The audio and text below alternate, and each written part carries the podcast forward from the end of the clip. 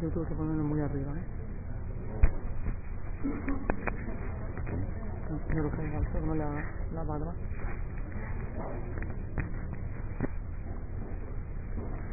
Bueno, bueno.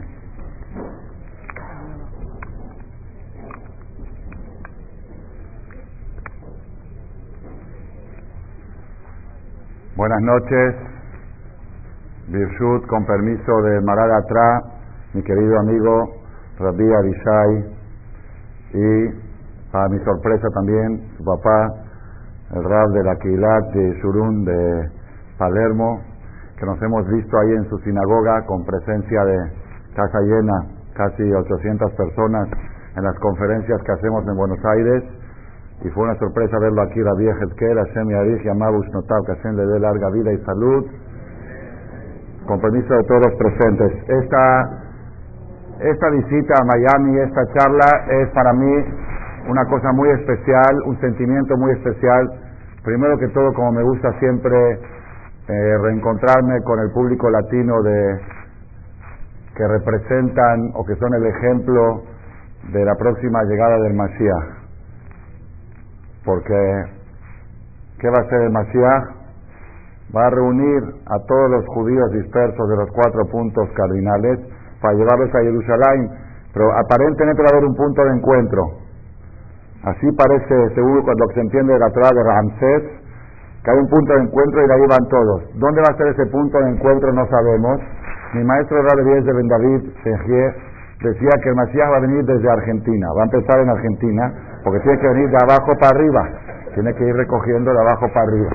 Pero luego aparentemente el punto de encuentro va a ser Miami, porque estamos viendo que es el lugar donde más judíos de todas partes del mundo hay, de todas las, de todas las ciudades, de todas las comunidades. Entonces esto me da un gusto especial. Pero en esta ocasión, hoy, esta noche, lunes para martes, 14 de Lul 5770, 24, 23 de agosto del 10, es una emoción especial porque estamos presenciando y vivenciando la próxima inauguración de un sitio, de un lugar que Besrat Hashem Baraj, según los proyectos se ve que va a ser un cambio muy importante, positivo, para muchas familias de Yehudim latinos radicados en Miami. Este lugar, Netive Ezra Hak de Aventura, que se está llevando a cabo con mucho esfuerzo, con muchas lágrimas, con muchas, mucho sudor, va a dar sus frutos y ya estamos empezando a ver el principio de los frutos. Esa es la alegría que embarga en esta, en esta noche. Cuando Elías me preguntó hace un año, un poco más, si tomar el proyecto o no tomar, le dije, Elías, el paquete es muy pesado. Dije, yo sé lo que es construir una sinagoga y sacarla adelante, el paquete es muy pesado. Económicamente, socialmente, surgen muchas cosas en el camino que estorban. El paquete es muy pesado, pero tú puedes. ¿Dónde salía? Ah, te lo dije o te lo dije. Es muy pesado, pero tú puedes. Entonces la persona tiene que saber y Baruch Hashem está, está cargando, lo están ayudando Baruch Hashem muchas personas y todos serán bendecidos por Boreolam.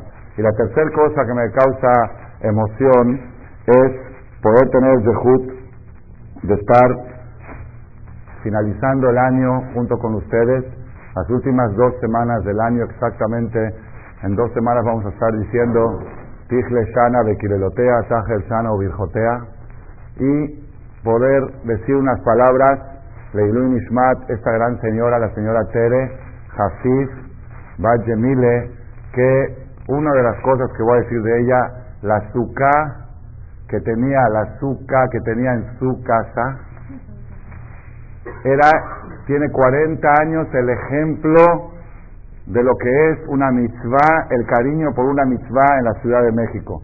Las escuelas venían cada año a visitar la azúcar de la familia Jafif, era tradición, tradición. Aparte del tamaño de la azúcar, la forma como la adornaban, la forma como la disfrutaban, cada noche en la azúcar de la señora Tere era casi un casamiento. Me consta porque terminaban dos, tres de la mañana la cena, todas las noches, y al otro día llegaban al CNIS casi borrachos de que, ¿qué pasó llegaron tarde? Es que ayer terminamos la seguridad a las tres, que hacían cantando, bailando en la azúcar, era, y la señora Tere llevaba, llevaba todo a cabo. Hoy cuando estaba en el aeropuerto de México, un hermano mío que tengo allá me escribe, ¿te vas a Miami? Le digo, sí, dice, me enteré por una persona que está en Miami que me mandó en Blackberry que se enteró que va a venir a Ham Shaul. Dije, sí, voy para la señora Tere. Me dice, sí, la señora que falleció cuando tenía la sucaya preparada para su costo. Dice, así se escuchó en la ciudad. Esa era la forma como se escuchó la noticia el año pasado. Y eso me causa a mí, la verdad, emoción y conmoción poder estar aquí para decir estas palabras en su honor.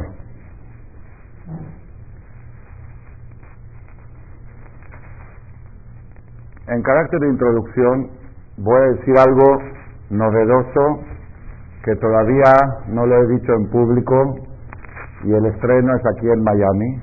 Yo lo aprendí hace dos semanas y por primera vez se está grabando y ya va a estar subido en la página de internet de Hashem si Dios quiere, porque a veces uno cree que está grabando y no funciona bien la grabadora y es privilegio solamente de los que están presentes. Leí hace dos semanas en el Zohar Akadosh, Zohar Niglé, una cosa extremadamente novedosa. Dice que cuando la persona se retira de este mundo, sube al Shamaim y va en camino a su, vamos a decir, al Gan Eden, a su descanso final en el Gan Eden. En el camino, así dice, en el camino al Gan Eden hay retén, ¿cómo se dice retén? Hay, como hay, ah, barreras y un cubículo y saber quién es usted, tiene pasaporte, tiene visa, es nacionalizado, está vigente su pasaporte. Un ejemplo, no le hacen ciertas preguntas y le dice, bueno, pase. Después otro retén más estricto, dice, ¿usted qué trae? ¿Qué trae en su maleta? Así van preguntándole preguntas y de repente llega un retén, un lugar donde la retienen al alma y le dicen, pero usted, usted cometió esta falta y esta falta y tiene que pagar, tiene cuentas por pagar. Y usted no puede seguir, no puede pasar. Pero ¿cómo y qué quieren que haga? ¿Cómo va a pagar? Pues señor, no sé, va a tener que regresar de nuevo o a ver qué hacemos, porque usted tiene estas cuentas pendientes. Dice ahí el Zohar una cosa espectacular, espectacular. Yo desde el momento en que leí eso, no hay casi un día que no me salen lágrimas, desde el momento en que leí eso. Dice el Zohar que van con Akadosh Barujú y le preguntan, esta persona quiere pasar el retén, pero tiene cuentas por pagar, tiene problemas, cosas que no cumplió, que esto, y tiene, ¿qué hacemos con esta, con esta alma? Viene Dios y dice, en balance general es una persona buena o mala, en balance general es una persona buena, pero eso no quiere decir que no hay que pagar las cuentas. Si tú tienes un negocio con números azules, números buenos, no quiere decir que no tienes que pagar a los proveedores, es independiente. El negocio está bien, pero tienes cuentas por pagar. Entonces dice, sí, la persona es buena, pero ¿qué hacemos con sus cuentas por pagar? Acá viene la novedad. Pregunta a Dios, ¿tiene ahí abajo alguien que pague su cuenta? ¿Dejó hijos que puedan pagar su cuenta? Vamos a checar. ¿Van a checar? Sí, dejó hijos. ¿Son hijos que van al templo? ¿Que ponen tefilín? ¿Que rezan? ¿Que hacen acá? ¿Que hacen mitzvot? déjenla pasar, hay quien pague la cuenta. Así está escrito en el Zohar.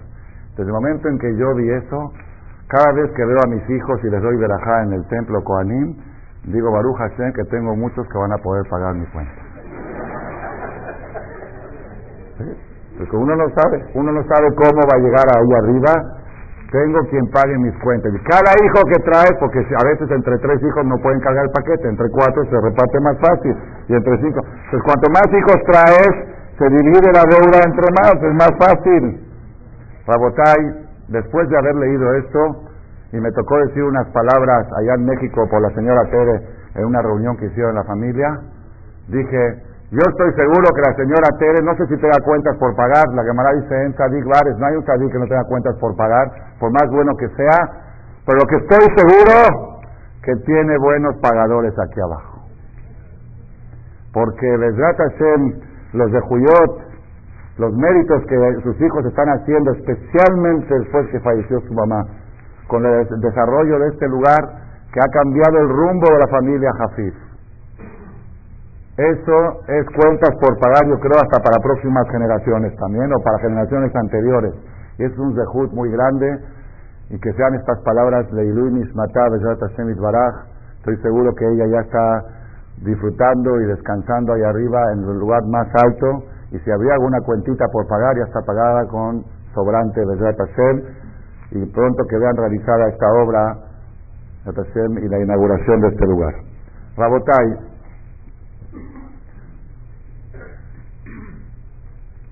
La Gemara dice en Masejet Berajot, hoja 55, columna 1, Daf Nun He, Amud Aleph de Masejet Berajot. Digo, a, propósito, enfatizo la, la página porque ya me han hablado de otras, cuando pongo las, las conferencias en internet me escriben, queremos saber la referencia para, para estudiar, no para dudar, para estudiar. Entonces les decimos la referencia, Talmud Berajot, hoja 55, columna 1. Dice el Talmud así.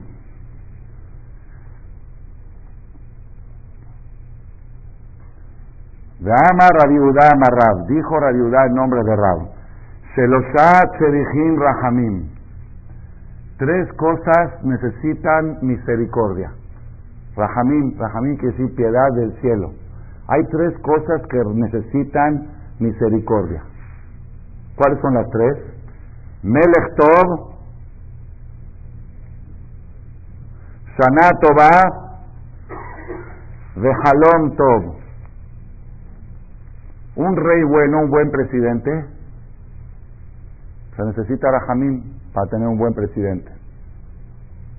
Shana Tová, un año bueno, se necesita Rahamim para tener un año bueno. Y un sueño bueno, soñar bien, también se necesita Rahamín para soñar bien. Así está en la Gemara. ¿De dónde lo aprende?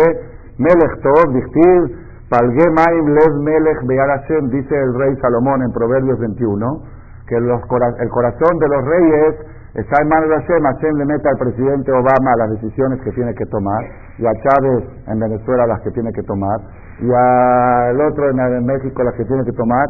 Eso está en manos de Hashem. Entonces necesitan Rahamim que Hashem les ponga en sus corazones buenas decisiones favorables, especialmente para el pueblo de Israel. Shanato va, un año bueno, ¿de dónde aprendemos que un año bueno requiere de misericordia? Dictiv, Tamid Ene Adonai Eloheja va, Mereshita Shana de Ada Shana. Siempre los ojos de Hashem están mirando la tierra, desde Rosh Hashanah, desde que empieza el año hasta el fin de año, Hashem está observando la tierra y se necesita Rahamín para que se vengan de arriba cosas buenas.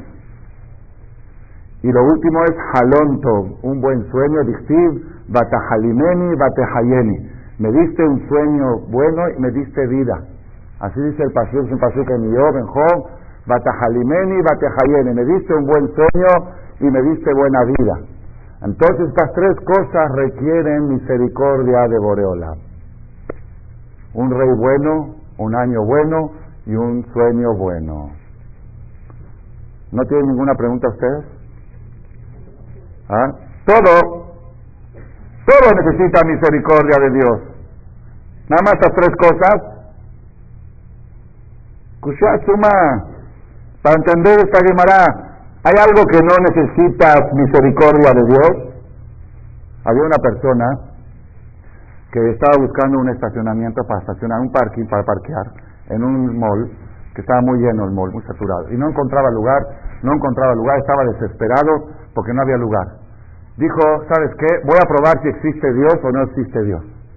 Dijo Dios, si existe, si me estás escuchando, preséntame un lugar para parquear.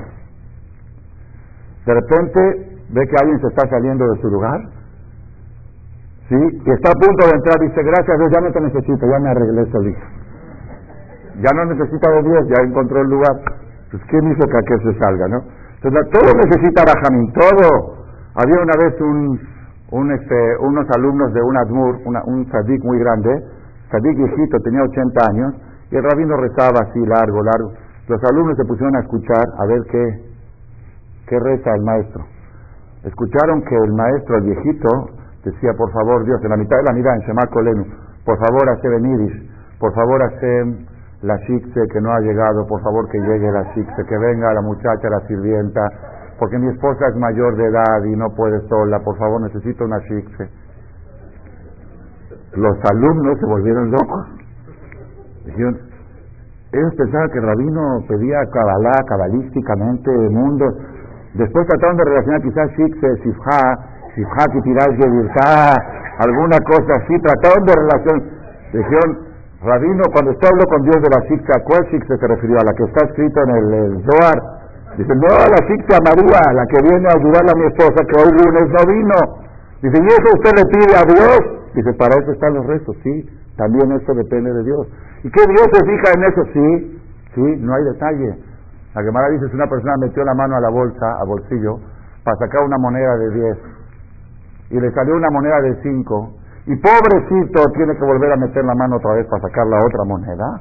Eso lo mandó Dios para acaparar a Hasta ese detalle. Entonces, ¿cómo puede decir tres cosas necesitan de Dios, piedad de Dios? Un rey bueno, un año bueno y un sueño bueno. Todo se necesita de Dios. Esa es la pregunta principal de esta noche de Hashem. Vamos a ver aquí algo, algo espectacular. ¿eh? Esta charla es muy novedosa de Hashem y creo que va a servirnos mucho para este fin de año. Moray de la Botay, cuando nosotros preguntamos antes de seguir, el Mearsha, que es comentarista del Talmud, hace esta pregunta. Dice, ¿todo necesita Rahamim, nada más estas tres cosas? Dice, no, porque estas tres cosas se definen en Rosh Hashanah. Así dice el Mearsha. Melech Tov, entonces por eso dice que necesitan rajamín, porque, porque necesitan rajamín una vez al año. Y un sueño distrae una Gemara que soñaron las Rujot, en Berajot, que Zaprot Zoimzo, Mishes Zorea, trae una cosa el que lo lee, la verdad, la verdad, él mismo lo dice en forma de shar, no es convincente, no es una respuesta este, contundente a la pregunta. La pregunta está más fuerte que la respuesta. Mi maestro Rabbi Udades siempre nos enseñó, Sevita nos enseñó más vale una buena pregunta que una mala respuesta. Porque de una buena pregunta, algún día vas a encontrar una buena respuesta. A mí me fascinan las preguntas. Lo que más me ha hecho crecer en mi vida son las preguntas contundentes, las preguntas fuertes. Esas son las que te hacen descubrir los secretos de la Torah. Entonces yo prefiero quedarme con una pregunta, algún día voy a encontrar la respuesta. Aparte de esto de que no me convence la respuesta de Marsha, encontré un midrash en Yalkut que trae esta Gemara de Melech Tov. Dice, Rahamim Bechol Yom Vayom. Así dice la Gemara. Entonces ya eso, eso rebate lo que dice el Marsha. Necesitan misericordia todos los días. Un rey bueno, un año bueno y un sueño bueno. Pues no se habla de Rosh. Se habla de todos los días. ¿Estamos de acuerdo? Entonces la pregunta es más fuerte. Todo, todo necesita Rahamim. Rabotai, nosotros estamos ahora a, dos semanas de año de Rosh Hashanah. Rosh es el día más trascendental para el ser humano. Así dice el Mishnah Berurah en Alajot Rosh Hashanah, que todo, todo el futuro de la persona del próximo año, y aumenta el Mishnah Berurah, Velifamim Leshanim Harbe, a veces se juzga en normalmente se juzga un año.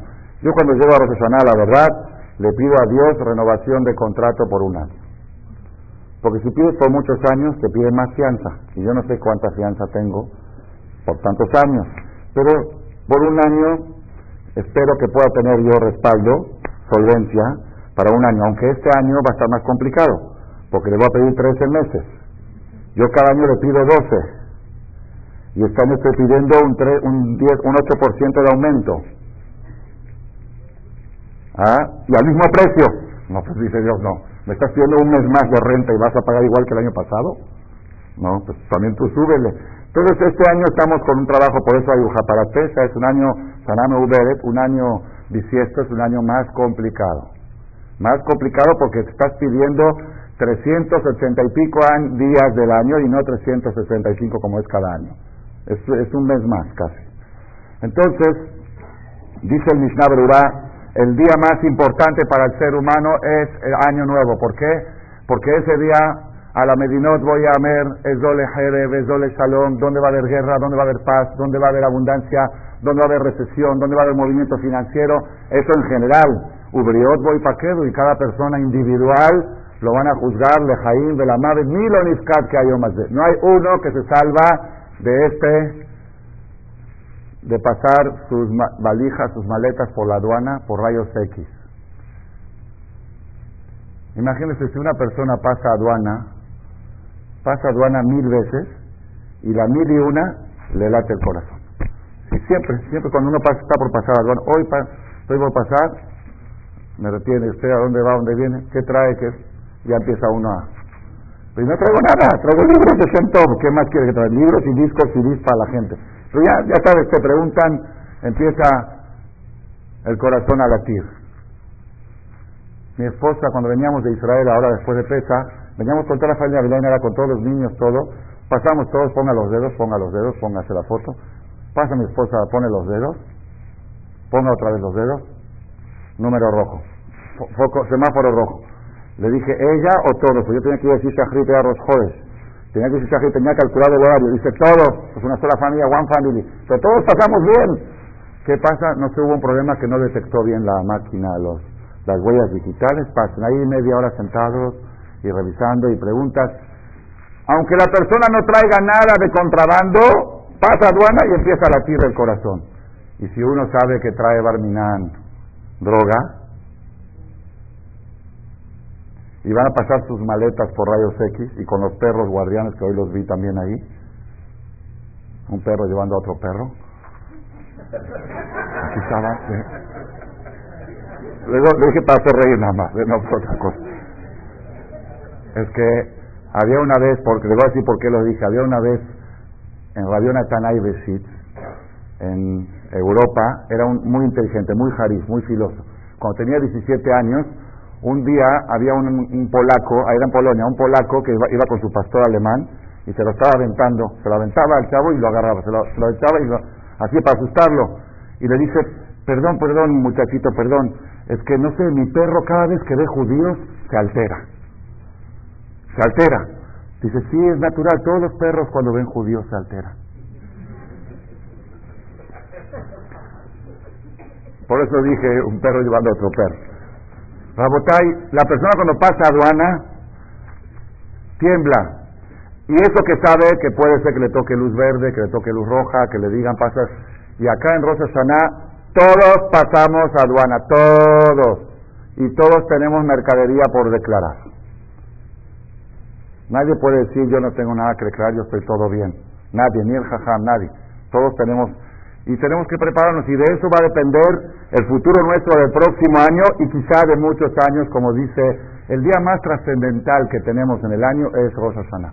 Rosh Hashanah y Yom Kippur para tratar de, yo digo Rosh Hashanah a propósito porque Yom Kippur viene a, resolver algunos juicios de Rosh Hashanah para cambiarlos, pero es mejor tratar por ejemplo, si tú llegas al juicio y sales debiendo 100 mil dólares, en Kippur puedes negociar a 50 o 80, pero si pasas Roshaná con un millón de dólares, vas a negociar a medio millón, no, si es proporcional. Entonces, por eso hay que echarle muchas ganas a Rosh Hashanah y después en Kippur pedir un descuento. Es más o menos la fórmula como funcionan estas cosas. Rabotai, cuando nosotros analizamos el año 5770, fue un año bueno ¿Fue Shana Tová? Como lo pedíamos exactamente hace un año, o fue un Shana Lokol Tová?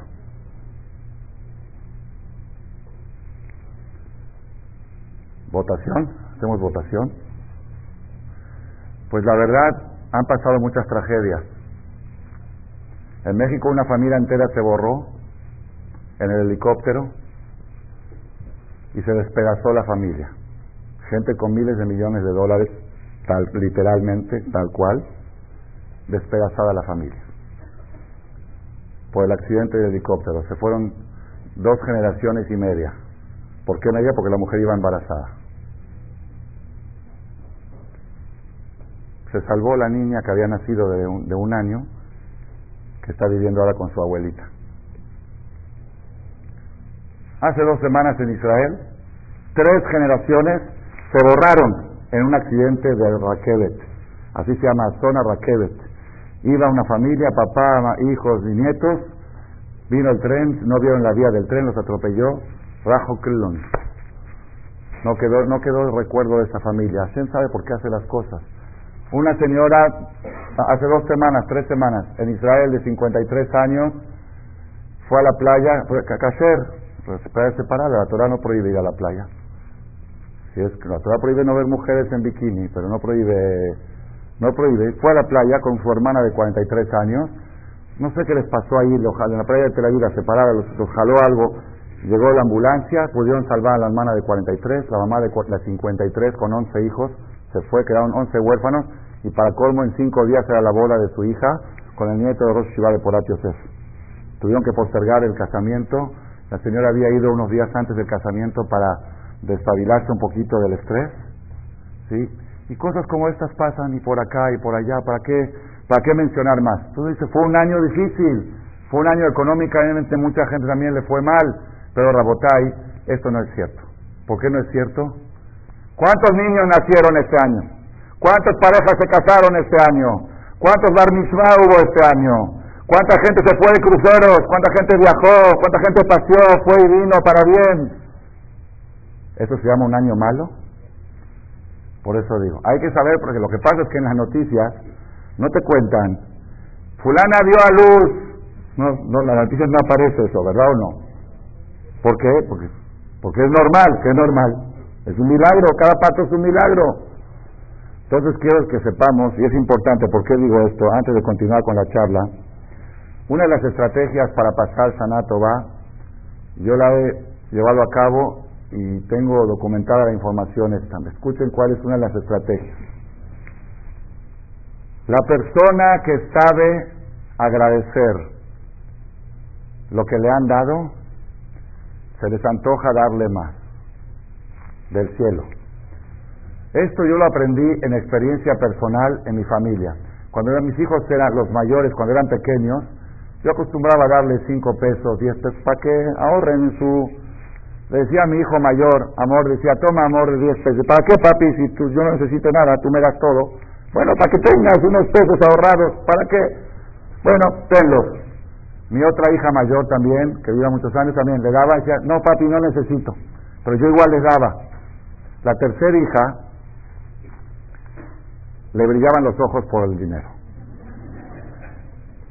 Entonces cuando le daba yo, sí papi, gracias papi. Al otro día, un día le di cinco pesos y me dice, gracias papi, ya tengo treinta. Ya tengo 30. Digo, ¿30 qué? 30 pesos. Digo, ¿por qué me dices así? Es que quiero llegar a 50 porque me quiero comprar tal cosa. En ese momento me lo dijo con tanta, con tanta sinceridad y entusiasmo. Le di 20 pesos más. Dije, toma y cómprate lo que quieres comprarte. Cuando tienes un hijo que te dice gracias, papi, con ese fervor, al papá se le antoja darle más. La persona llega a Rosa y dice, Hacen, dame vida, dame vida. ¿Qué es vida? Vida son 50 pesos. ¿Hay algo que pueda pagar la vida? ¿Qué hay que hacer las últimas dos semanas del año? Gracias, papi, ya tengo 51, ya sabe mi edad. Gracias, papi, ya tengo 40. Gracias, papi, ya tengo 35. ¿Qué? Sí, yo quiero llegar a 120. Gracias, papi, ya me diste uno más.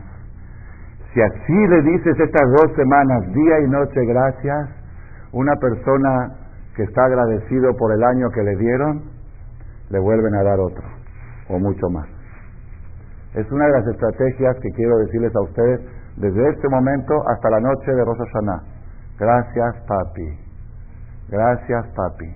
Hay gente que el año pasado estuvieron en Rosa Hashanah y este año no están. Gente que todos conocemos. Y yo aquí estoy. Gracias, papi. ¿Ya? Gracias, papi. Y el que sabe estar agradecido de veras, no se queja de nada. No se queja de nada. Hay gente que dice, no es bueno quejarse, pero... Ya, ya te estás quejando, Roger. Eso es quejarse. Yo les digo, cuando una, hay gente, la, gente piensa que cuando dices pero se puede todo. Hay, hay gente que dice, no es bueno hablar la sonará, pero... ¿Y, ¿Pero qué? Pues no hables. No, pero eso es aparte, oye, eso es aparte. Ahora, ahora déjame decir lo que quiero decir. No, si no hablar la pues no hables. Hay gente que viene y me dice, Rabino, Con todo el respeto que merece, cuando me dicen con todo el respeto que merece, sé que me van a faltar el respeto. ¿Quién dice con todo el respeto que merece? Con todo el respeto que merece te lo voy a faltar. Pues si merezco respeto, pues háblame con respeto, no me lo faltes. Es, la persona tiene que estar bailando día y noche nada más de poder respirar, de poder respirar, de poder caminar, de poder mover el dedo, el índice, el, dedo pulgar del pie derecho. Me tocó ahora en Shavuot, me agarró el ataque de gota. Shema Israel. Shema Israel, todo estoy bien, pero un ataque de gota del dedo gordo del derecho del pie. Me tuvieron que llevar al templo en Shavuot en silla de ruedas porque tenía que fungir, tenía que dar la clase, tenía que leer la Torah, tenía todo. Ahí, ahí cojeando así, parecía yo un payaso por un gota. ¿Y qué es la gota? Un poquito de ácido úrico que se subió y, y dije, ya que se baje el ácido úrico. A ver, estar bailando día y noche por poder respirar, por poder funcionar y nada más. Y la persona que está así, agradecido estas dos semanas, yo les voy a decir en otras palabras porque hay que hablar de las dos formas. Lo más peligroso estas dos semanas es quejarse. Porque si te quejas, había un señor en Argentina, viejito, en la comunidad Agudat Dodim, ahí de Flores, una comunidad chami, que vivió 108, 109 años. Cuando tenía 104 años más o menos, le preguntaron, ¿cuál es el secreto de tu longevidad? ¿Esa pregunta se vale? Sí, en el Talmud hay mucho. Bame a los rabanim, en el Masejet Megillah dice, ¿Cuál es el secreto de tu longevidad? Dijo el Señor, no sé, es una persona normal. Dice, mira, hay personas que tienen preguntas contra Dios. ¿Por qué Dios hizo esto? ¿Y por qué Dios el holocausto? ¿Por qué Dios permite que un niño chiquito se muera? ¿Y por qué Dios permite? ¿Qué culpa tiene ese? ¿Qué culpa tiene el otro? ¿Y, por qué? ¿Y por qué? ¿Y por qué? Y la verdad, muchas cosas aquí no se pueden entender. Cuando uno ve el panorama completo de la película completa, ahí se entiende. A veces Dios se fastidia tanto de las preguntas y le dice, ¿sabes qué, Roji? Ven aquí arriba que te doy las respuestas. Yo te explico todo. A veces pasa eso. Dice, pero yo, dice el viejito, yo nunca le pedí explicaciones a Dios. Dije, Dios, tú sabes lo que haces, a mí no me des explicación, no quiero entender nada. Yo confío en ti. Es una estrategia. Es una estrategia. Dios, no tengo preguntas por qué hiciste esto y por qué cayó el helicóptero y por qué no tengo YouTube, sabes, yo confío en ti, tú eres muy inteligente, tú sabes bien lo que haces.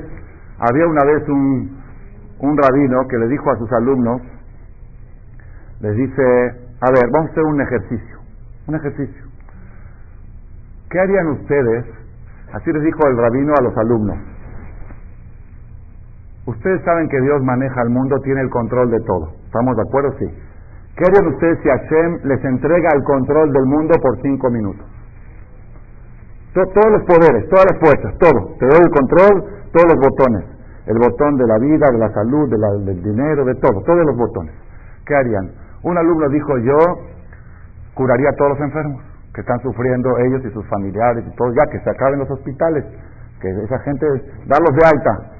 Otro dijo, yo reviviría a todos los que murieron jóvenes y dejaron huérfanos, viudas y huérfanos chiquitos, para que tengan papá esos niños, casas que están destruidas, yo los reviviría. Otro dijo, yo cambiaría la distribución financiera del mundo y repartiría el dinero de manera más equitativa.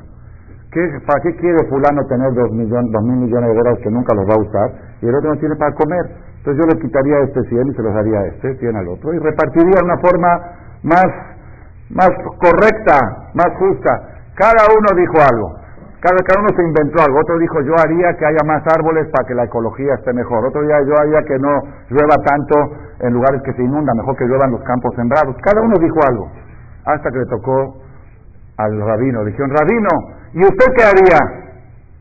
Si yo lo dejo como está. Porque si Dios con toda su inteligencia y su poder entiende que así debe de seguir la cosa, yo voy a ser más inteligente que él para cambiar el rumbo. Este viejito de Argentina dijo, yo no pregunto, no quiero respuestas, yo confío, tú sabes, tú sabes lo que haces, a mí déjame vivir mis 120 añitos bien vividos y no quiero explicaciones. Esa es una fórmula para las dos semanas últimas del año. ¿Quieres que te den un año más? Di gracias papi, gracias papi, Por mucho, hay por muchísimas cosas hay para agradecer. Gracias, papi, del hecho que estoy diciéndote gracias. ¿Se, pues, ¿Se vale decir así? Gracias que te puedo decir gracias. ¿Se vale? ¿Se puede decir así o no? ¿Quién dijo? Los hombres tienen que saber. Lo decimos todos los días en la Hazara. Así explica el Rabal. Por el hecho que te puedo decir gracias, bendito Dios que te puedo agradecer. El hecho que me das la facilidad de poder decirte gracias. Ese es un mensaje para ir avanzando con el tema de fin de año que estamos ahora del calendario hebreo de 5770. 5770 han habido muchas desgracias, lo alenu, pero han habido más fortunios que desgracias. Millón, miles y millones de judíos están vivos y pusieron tefilín, hicieron fiestas de bar hicieron viajes y fueron y vinieron y ganaron y perdieron y volvieron a ganar. ¿Se puede uno quejar? Gracias, papi. Volvemos al Talmud que dice, tres cosas necesitan misericordia. Un rey bueno, un año bueno y un sueño bueno. ¿Qué quiere decir? Todo, todo necesita misericordia. Rabosai, hay una cosa, va a ser muy novedosa lo que vamos a decir hoy, espectacularmente novedosa. Todos sabemos y aceptamos, porque así está escrito en el Talmud, y tenemos fe, que lo que dice el Talmud es cierto. Eh, leí, acabo de leer así en, forma, creo que, no, sé si fue verdad o fue un chiste, de que una maestra, una morá, maestra no religiosa, le estaba diciendo al niño, que, no, que, que, ella no cree eso que dice la Biblia, que, que la ballena se tragó a Yoná. si no cabe una persona en la garganta de una ballena. Así dice la maestra al niño. Y el niño dice, no, pero eso así está escrito, sí, se lo tragó. Que no, que no. Entonces la maestra dijo, bueno, ¿sabes qué? Cuando vayamos al cielo vamos a encontrar a Yoná.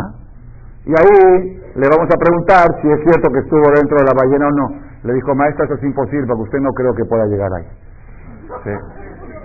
Nosotros, Baruch Hashem, sí, si ella no cree en lo que dice la Torah, tampoco va a, llegar, va a tener de estar en el Gan Eden para consultar con Yonás si sí estuvo en la ballena o no estuvo en la ballena. Rabotai, nosotros creemos en lo que dice el Talmud, la Torah, que la persona es juzgada en Rosh Hashanah. Sefarim Liftahim, dice la Mishnah en Masejet Rosh Hashanah, Voy a leerlo textualmente de adentro otra vez para decir la referencia para aquellos que les gusta checar la información. Rosa Hashanah, hoja 16, columna 1. Dice, Olam Nidon. En cuatro épocas hay juicio en el mundo en general. Pesach, los cereales. En Shavuot, las frutas de los árboles. En Rosh Hashanah, Kol Olam. Todos los seres humanos, pasajeros del mundo. Obrim Lefanav, Kibne Marón. Pasan delante de Hashem como corderitos, uno por uno, para decir que qué año va a tener el próximo año. Dicen que en el Rosh es el día del noticiero. Nada más con una diferencia. Que el noticiero que conocemos dice, hoy explotó una bomba en tal lugar. Y el noticiero de dice, va a explotar una bomba. La misma, nada más en futuro en vez de en pasado.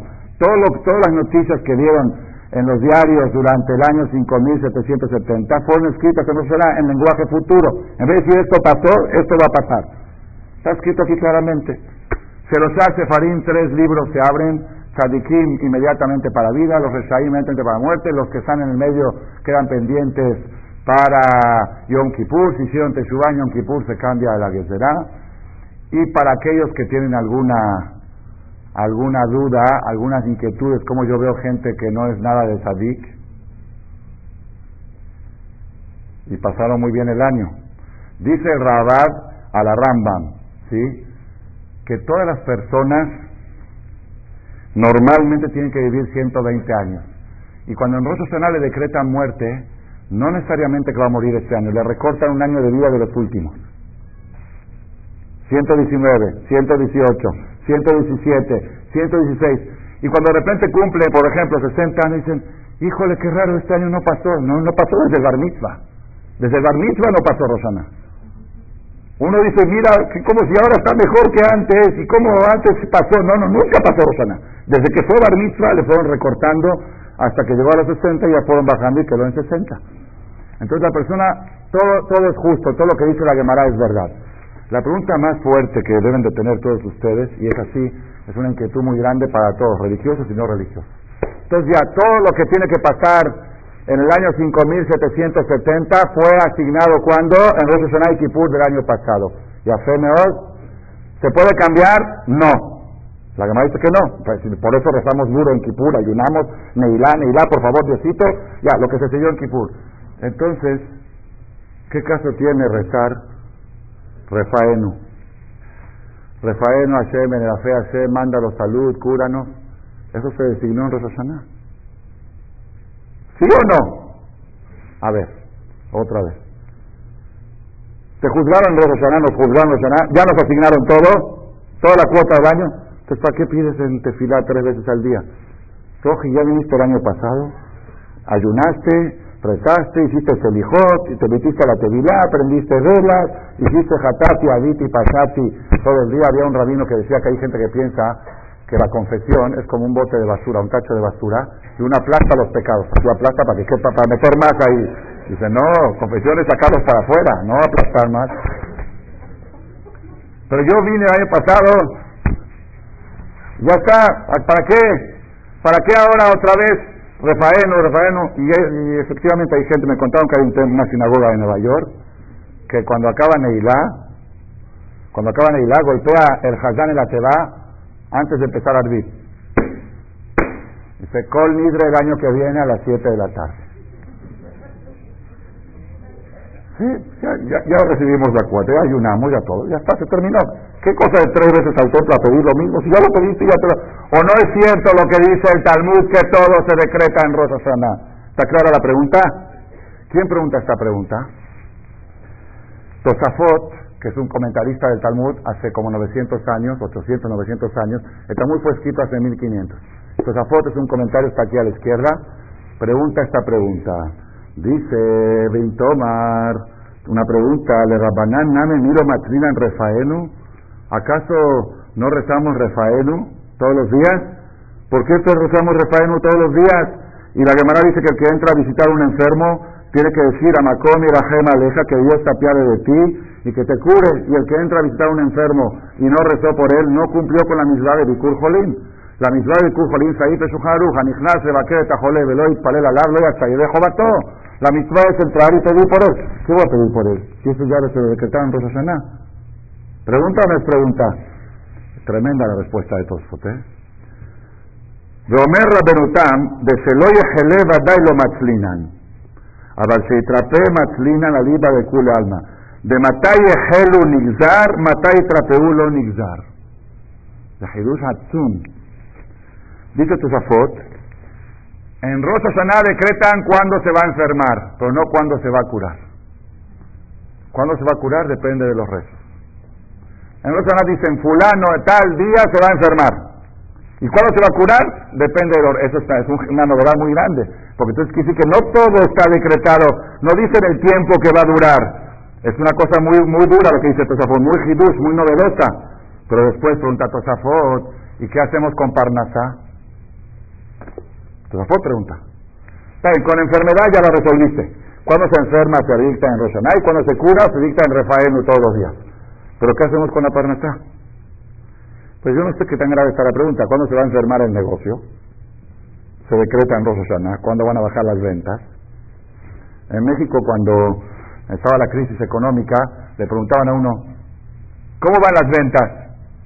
Dice, Baruch Hashem, ya vendí mi casa, mi negocio, mi coche. ¿Cuándo se va a enfermar el negocio? Se decreta en Rosh ¿Y cuándo se va a curar el negocio? Eso depende de tu resto. Tuzafot podrían haber contestado así, pero no, Tuzafot no le gustó esta respuesta y contestan, voy a decir las palabras de Tuzafot y la voy a explicar porque me va a llevar un poquito de tiempo explicar. Dice así, que del Kamán de Pirkin, Umash mitparelim birkat shanim, que del Kamán de Pirkin, Sheimpasku geshamim moatim, sheoidem makom bismanam. Esto es esto a, esto, a esto vine yo a Miami, para esto tengo hoy despierto de las cinco y cuarto de la mañana y viajando ocho horas de puerta a puerta casi sin comer porque no dio tiempo, llegué a las seis de la tarde y vengo solamente para entregarles este mensaje de la trascendencia de estas últimas dos semanas. Hoy vamos a dilucidar uno de los secretos más grandes que les va a servir a ustedes, les ser no solamente para estas dos semanas, para toda la vida. Todavía es algo espectacular lo que vamos a escuchar ahora, lo novedoso de lo que vamos a escuchar ahora. Queremos entender qué quiere decir un rey bueno, un año bueno y un sueño bueno. Primera pregunta. Segunda pregunta, queremos entender por qué pedimos cosas durante el año si ya fueron decretadas en Rosh Hashanah. ¿Estamos de acuerdo? Son dos puntos que queremos aclarar. Para aclarar esto vamos a ver otra Gemara que a, les voy a leer. ¿Están cansados? ¿Lo veo, no? ¿O están picados? Como le dicen en México. Bueno, voy a leer otra Gemara aquí, otra parte del Talmud, y ya voy a llegar a la respuesta. Con esto se contesta todo. Es algo espectacular, ¿verdad, Hashem? Que Hashem me dé la claridad para poder decirlo en poco tiempo, ¿verdad, Hashem? Dice la Gemara en Masejet Rosh Hashanah, hoja 17, columna 2. Yud Zain Amud Bet. ¿Es de inglés? Ahí, está. Metive preguntaron a Enea Hashem lo queja va. Los ojos de Dios están pendientes en la tierra. Me recita Saná, Beada Harit Saná. Desde el principio de año hasta el final de año están los ojos de Dios observando la tierra. Pregunta la Gemara, ¿esto contradice? ¿No dijiste que nada más en Año Nuevo Hashem observa la tierra y marca las cosas? Dice la Gemara así. Itim le ra'a, itim le toba, itim le ra'a. Hay veces las cosas son para bien y a veces son para mal. Quiere decir, Rosh Hashanah y Kippur se decretan cosas incambiables. Y sin embargo, Dios tiene que estar pendiente todo el año, a veces para bien y a veces para mal. ¿Cómo es el ejemplo para mal? Y Tim le Kesat, ¿cómo es? Are Israel Reshaim Gemur. Y perdón, primero explica para bien la Israel Reshaim Gemurim Rosh Hashanah. Vamos a suponer que el pueblo de Israel en Rosh Hashanah no pasaron bien el juicio, estaban malos, eran malvados, eran Reshaim no pasaron bien. Fueron al templo, se pelearon, se enojaron, hicieron escándalo en vez de rezar y todo era ostentar, ostentar las nuevas, los nuevos vestidos, la nueva moda. Las mujeres vinieron sin recato a la sinagoga. Todo, todo fue hecho mal. Es un año que el pueblo de Israel se portó mal en Rosh Hashanah. No hizo lo que debía hacer. En vez de hacer Teshuvah, hicieron cualquier cosa menos Teshuvah. Entonces Hashem dijo, este año va a haber poca lluvia. La lluvia representa la parnasá, la lluvia, el cultivo. Vamos a suponer, yo voy a decir un ejemplo de cantidad. Supongamos que la tierra necesita, el mundo necesita 100 toneladas de lluvia por año para que, para que crezca bien el cultivo. Hashem dijo este año va a haber 10 toneladas, 10% de lluvia para castigar o para leccionar o para instruir a los judíos que tienen que portarse mejor. Y eso implica que si no hay lluvia, pues no hay fruta y no hay frutos, el mercado no se mueve y hay hambre, lo aleno cosas así. ¿Qué pasó? Lesof, Hadrubaim, pasó Roshaná, pasó Kippur, llega Sukkot, se empiezan a portar bien, van a la Sukkah de la familia Hafiz, y dicen qué bonita es la religión, agarran el Lulá, el Etrol, vienen Simchat Torah aquí a Netivezra, bailan con la Torah, se emocionan, al otro día empiezan clases de Torah, se llena el templo, empieza la gente a portarse bien, y dice Dios, ¿qué hago? Dice, así dice la Gemara, Leosif Laem Yesar, agregarles más lluvia de lo que le asignaron en Kippur es imposible. Porque si Hashem dijo 10 toneladas, pues son 10 toneladas y se terminó. Eso se decretó en Kippur. Entonces, ¿qué hace Akadosh Barujú? Akadosh Barujú morirán bismanam alaares aterijalahem akole fiares. Hashem dice esas 10 toneladas de lluvia van a caer únicamente en campos sembrados, nada de lluvia en la ciudad. Entonces, todo lugar donde necesita lluvia, y cuando está sembrado, cuando se necesita que crezca, entonces estas 10 toneladas van a rendir más que las 100 toneladas normales de todo, porque cuando cae 100 toneladas se inundan, hay por todas las aguas. Aquí Hashem va a hacer que solamente los lugares que necesitan lluvia lo va a distribuir. Eso quiere decir que Hashem está pendiente todo el año de cómo distribuir lo que le asignó en Rosh. ¿Qué pasa un caso al revés? Dice la Gemara, Arese ayu Israel sadikim gemurim de Rosh Hashanah. Un caso al revés.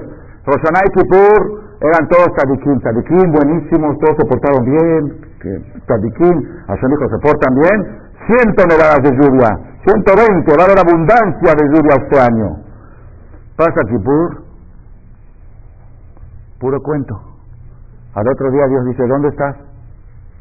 No vino. ¿Qué pasó? Se quedó dormido, está descansando del ayuno. Al otro día, y Sukkot, no, es que justo tenía programado un viaje, un crucero. Sukkot, un crucero, está en ¿no? Sukkot es la Sukkot. No, es que ya estaba todo pagado. ¿Y qué todo pagado? El mundo se mueve por el dinero, se mueve por los... Son compromisos que tienes que hacer Sukkot y en el barco, en el crucero. De Kippur se portó mal, se empieza a portar mal la gente. Luego dice, bueno, ahora llega noviembre, pues estamos hablando para vacaciones de diciembre. Diciembre, Israel, se fue acá, se fue allá, reventado. Enero está descansando de diciembre. Y así, ¿y dónde estás? ¿Dónde estás en el Cris? ¿Qué hace Akadosh Barujú? Dice, ¿qué hace Akadosh Barujú? Lifhot mehem Reducir la cantidad de lluvia asignada en Kippur es imposible, porque si Hashem dijo 100 toneladas, pues tienen que ser 100 toneladas de lluvia. Pero por otro lado no las merecen. Se están portando mal. Cada año le damos a Kadosh Barujú cheques sin fondos. En Meilá de Kippur firmamos cheques, verbal. Dios me va a portar bien, voy a ser bueno, ya no me voy a enojar, ya no hablar la. Cheques sin fondos. ¿Algún día nos van a pedir aval? Mejor que no pidan. Porque quién son los aval, dice la Gemara, mejor no, no digo, ya, me sigo. Entonces, ¿qué pasa? En Kipur te portaste bien, te asigné 100 toneladas y luego me demostraste que me engañaste, pero ya, ya tiene, ya recibió el crédito por 100 toneladas.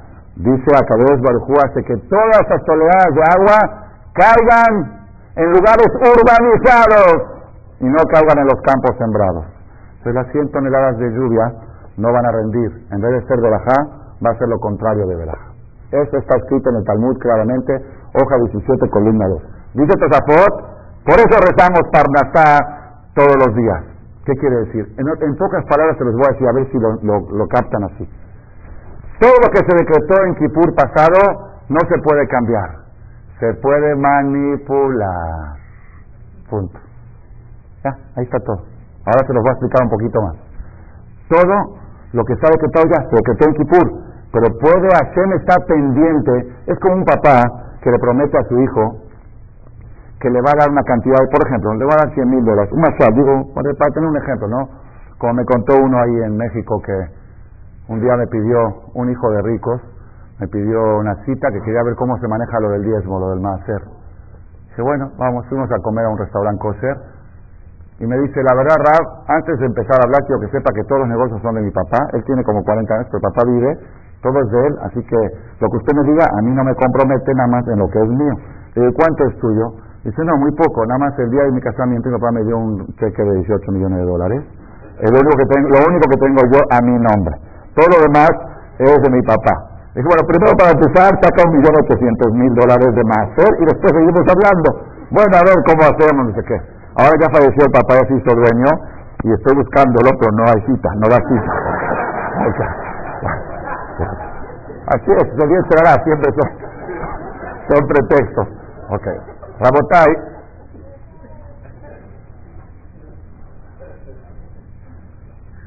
fui a ofrecerle el año pasado, cuando estaba cerrando el año de su papá, le dije, estamos haciendo el proyecto de los cinco libros de la Torah en fonética y en español, y quiero, Hashem, a nombre de tu papá, mandar uno a cada casa judía de México. Hay 11.000 familias judías, tenemos las direcciones, a domicilio que les llegue cinco libros de la Torah, para que cada judío que quiera tener acceso a la información de la Biblia, Algún día se le ocurra a un niño, quiero ver qué es Abraham Avinu, que pueda abrir, que pueda ver, leer y entender y comentarios. Me dice, ahora no puedo, estoy muy comprometido porque compré el nombre de Hachalá de México, el nombre de las ambulancias, compró ambulancias muy caras y de no, no, sabemos la cantidad, pero una cantidad importante para comprar ambulancias para Hachalá. estoy muy comprometido, cuando termine con esto, hablamos. Le dije, es muy importante Atalá, salvar una vida es importantísimo, tiene precio salvar una vida. Nada más te quiero decir una cosa. Cada juego del libro de Shem es un evento menos de Atalá.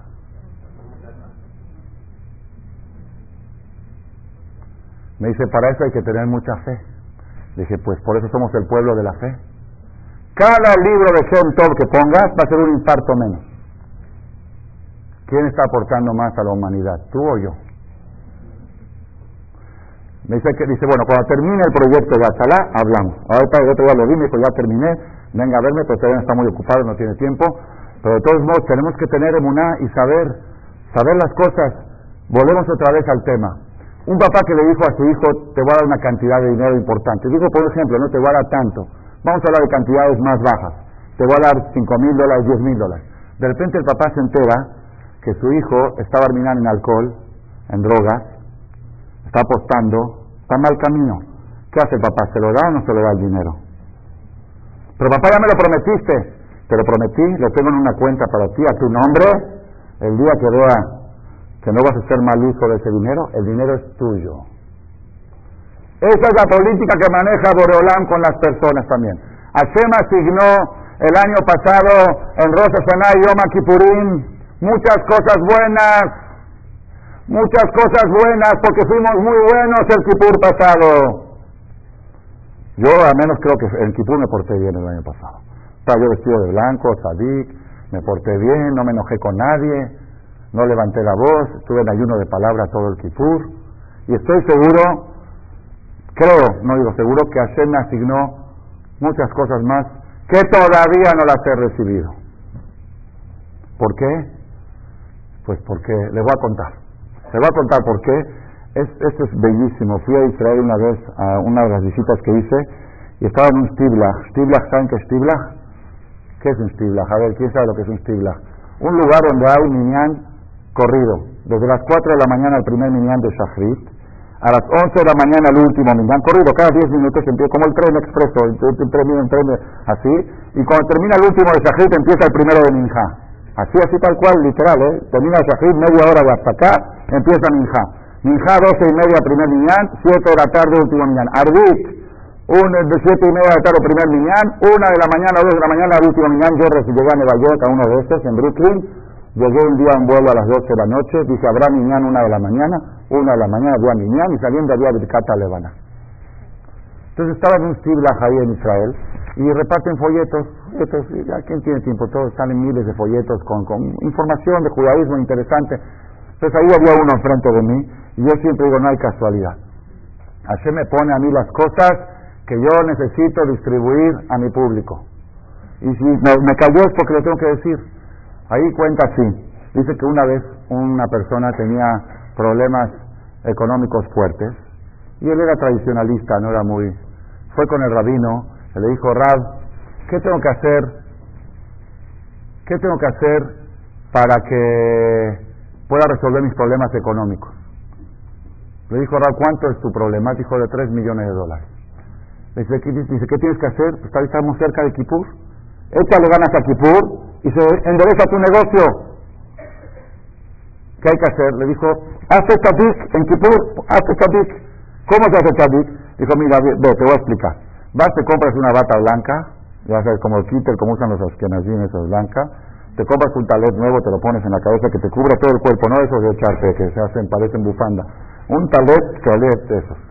Te pones el talet en la cabeza, en la víspera de Kipur vas a la tevilá 100 veces, te metes 101 veces a la tevilá, prendes 101 luminarias, velas, daste de acá por acá, de acá por allá, llegas a Calmibre media hora antes, y te pone ayuno de palabra todo, todo el kipur, no te enojas con nadie, te portas bien todo el kipur y tu problema está resuelto. Seguro, ¿eh, Rab?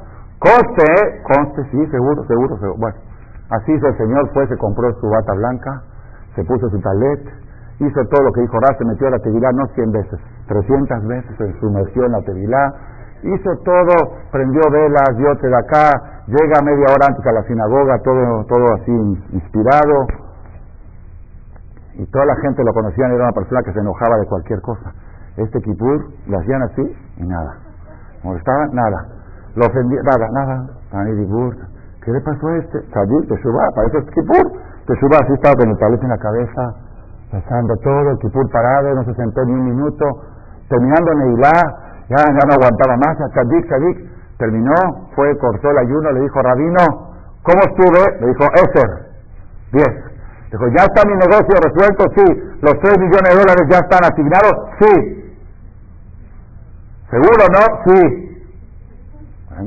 Está bien. Viene octubre, no, no se mueve nada. Noviembre, peor. El diciembre, peor diciembre de su vida. Noviembre, enero. Y empieza a perder y a perder, el negocio se pone cada vez peor.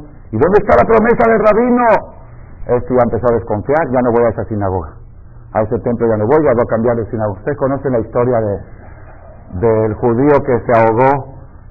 Es, es muy buena saberla, muy buena. Había un judío que se ahogó, el barco se hundió, naufragó y nadó y se salvó, llegó a una isla. Hace cuenta un tsunami, llegó a la isla. La isla no había nada más que cocos. Ahora un coco, ¿qué va a hacer? Está esperando que vengan por él, no vienen por él. Se construyó una choza, así de paja, para vivir, para, para. Después ya vio que no pasaba nada, un año, dos años, se fue haciendo una casa un poquito más bonita, así como Adam Arishon, un poco más, eh, sí, con dos ambientes, con una, cocinita, fue ingeniándose ideas Después así fue creciendo. Pasaron cinco años del primer naufragio y vuelve a naufragar otro barco y se vuelve a salvar otro judío. Y el judío nada y llega a la isla y ve que hay un judío ahí. Y dice, ¿qué haces tú acá? yo tengo cinco años acá, me, me, me desahogó mi barco y no, nadie viene por mí. Dice, bueno, ven, aquí se puede sobrevivir. Te voy a mostrar todo lo que hice en cinco años. Mira, me construí esta casa de dos ambientes, cocina, aquí me hice una piscinita chiquita para nadar, así me, me contó todo. Y ahora ven, te voy a mostrar, acá hice una sinagoga. Ah, qué bueno, está muy bonita, qué bonita. Y acá hice otra sinagoga. Dice, ¿y para qué dos? Dice, ah, porque a esa no piso, a esa no entro. Tengo que tener una sinagoga que estoy enojado con ella. Es parte del, del, del, del sentido natural judío. Cuentan que una vez llegó ya un chistecito más y seguimos con la conferencia. Cuentan que una vez llegó, acuérdame por dónde iba, ¿no? De, de, aquel de que se vistió de blanco. Bueno, cuentan que una vez este, un rabino llegó a una ciudad un poco retirada, alejada, para ser rabino de la comunidad. Entra y el rabino, un rabino inteligente, las primeras semanas trata de ver las costumbres, cómo, trata de no hacer muchos cambios, ver, ir, poco a poco, ¿no? ir captando la mentalidad de la gente. Entonces el primer Shabbat el rabino estaba así, preparó su discursito y estaba así, llega la hora de los y la mitad de la sinagoga se levantan y la otra mitad sentados. Vienen los que están sentados y le dicen a los parados, siéntese aquí, nuestra costumbre es sentarse. Lejado di sentados. El otro grita, no, párense ustedes, aquí la costumbre es dejado di parados. Dejado di parados, dejado di sentados. Ah, y se hizo un escándalo en el Cris. Lo, único, lo, último que se escuchó fue boicalá, boicalá. Se escuchaban gritos por acá, aquí nuestra costumbre, nuestra costumbre, y el Hazán no se escuchó nada. Al otro, el rabino no sabía qué hacer, no intervino. Dijo, si, si intervienes, ya saben cómo es una trampa para el rabino. Ah, se puso del lado de los parados, ahora los sentados lo odian. Se puso del lado sentados, entonces el rabino se quedó neutral. Al otro Shabbat, otra vez.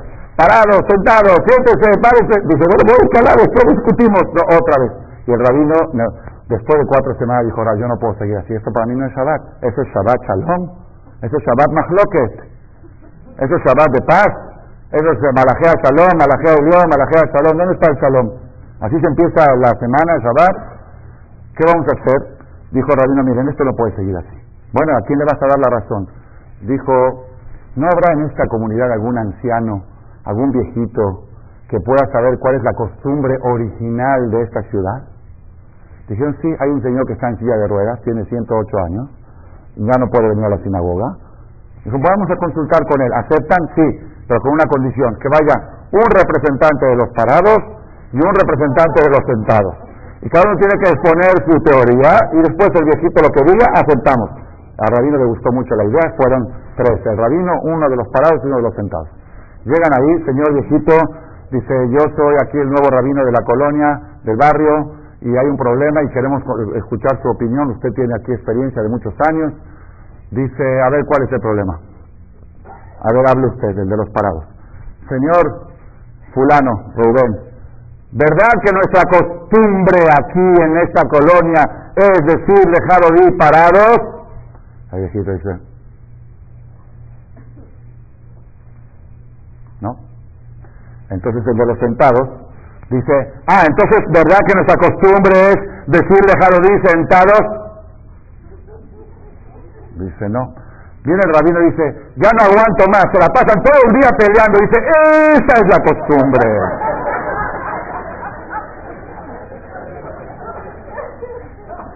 El judío pelea por convicción o por costumbre.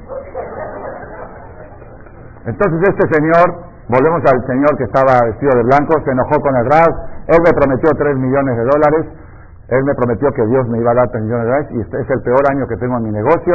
¿Y qué pasa? Se fue a otra sinagoga, ya no va a visitar Al otro año se acerca a Kippur y le fue, el peor año de su vida, estaba al borde de la quiebra. Fue, y como ya tenía la bata blanca del año pasado, se la puso, dijo, si ya la tengo, no fue a comprar.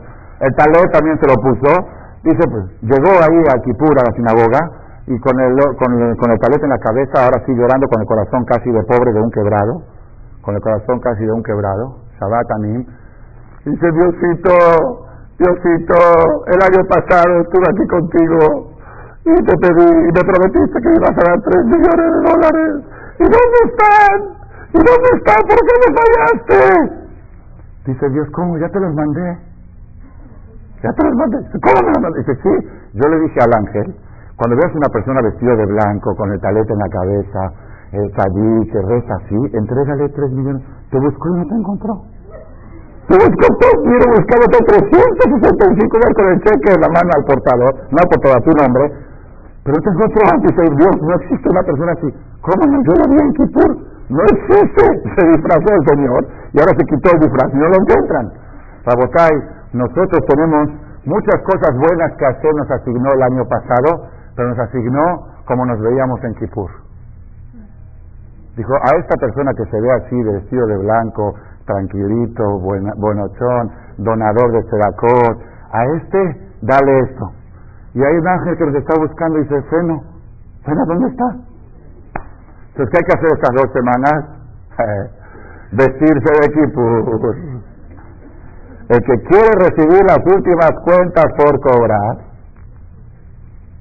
hay muchas cosas que Hashem nos asignó buenas el año pasado que todavía no las hemos recibido y caducan fin de año. Si no las cobras en estas dos semanas, a pedir nuevos créditos. Entonces vale la pena estas dos semanas hacer un paréntesis en nuestra rutina diaria. Vale, conviene. Uno dice, no, pero justo ahora tengo mucho, ah, tiene muchos problemas, con más razón. Es el momento ahora para ir y presentarte en la caja del banco y decir, aquí estoy, yo soy el del año pasado, el de Kipur, aquí está.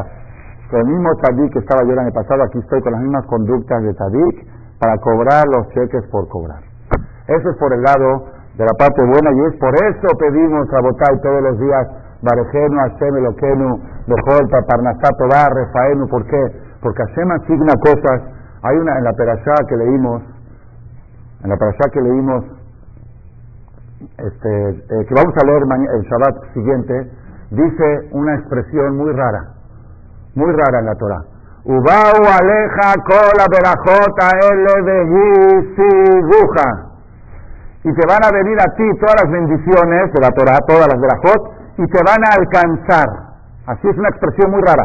Y van a llegar a ti todas las de la Jot de la Torah y te van a alcanzar. Pregúntale ahora a Jaime Akadosh, a Ramacón, a Jaime Natar, ¿qué quiere decir te van a alcanzar? Dice, muchas veces hay bendiciones del cielo que bajan y están pendientes y están buscando el destinatario y no lo encuentran.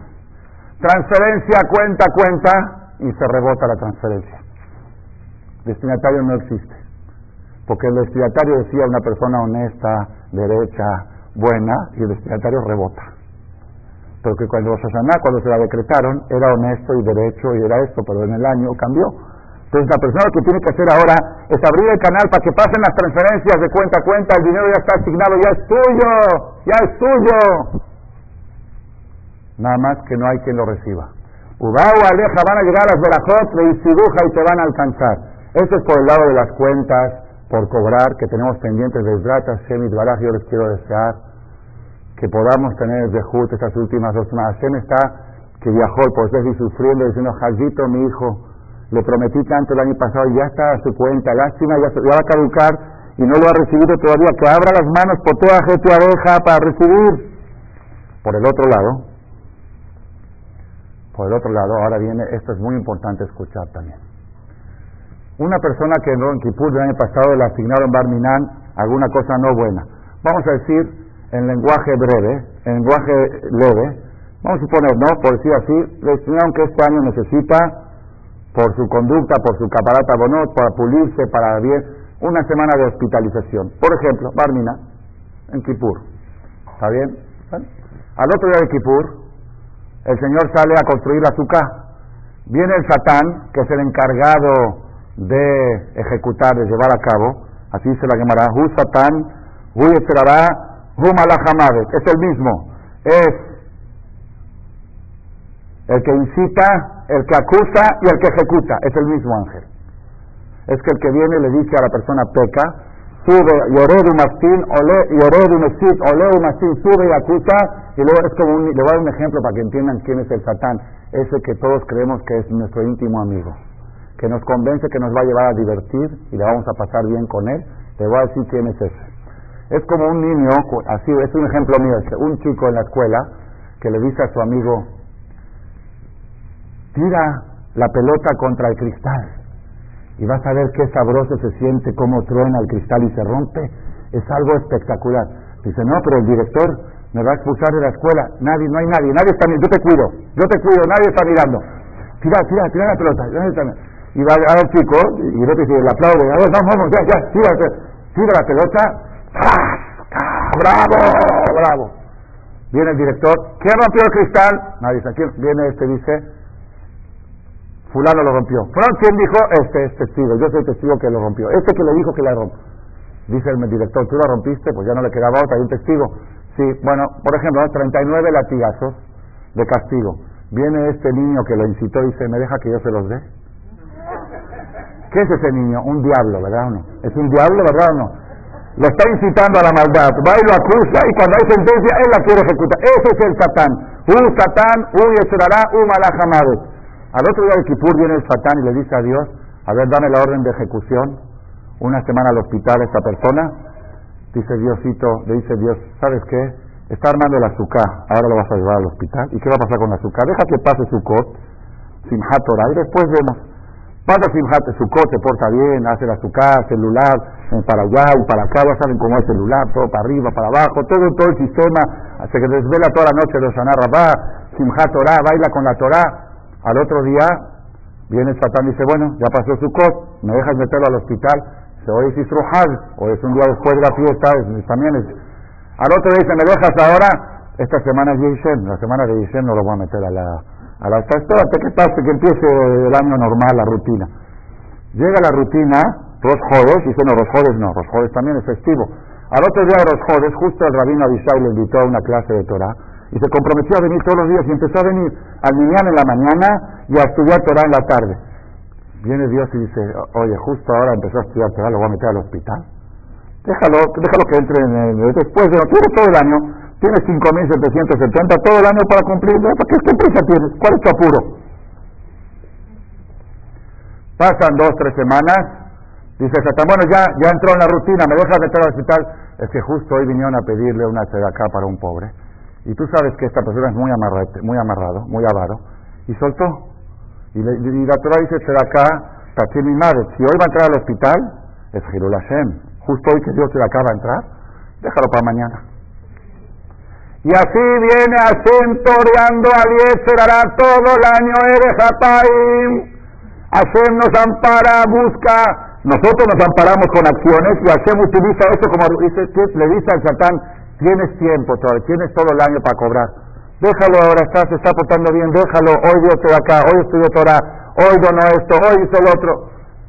¿Cuándo se empieza a presionar el Satán? ¿Cuándo entra en la el Satán? ¿Cuándo?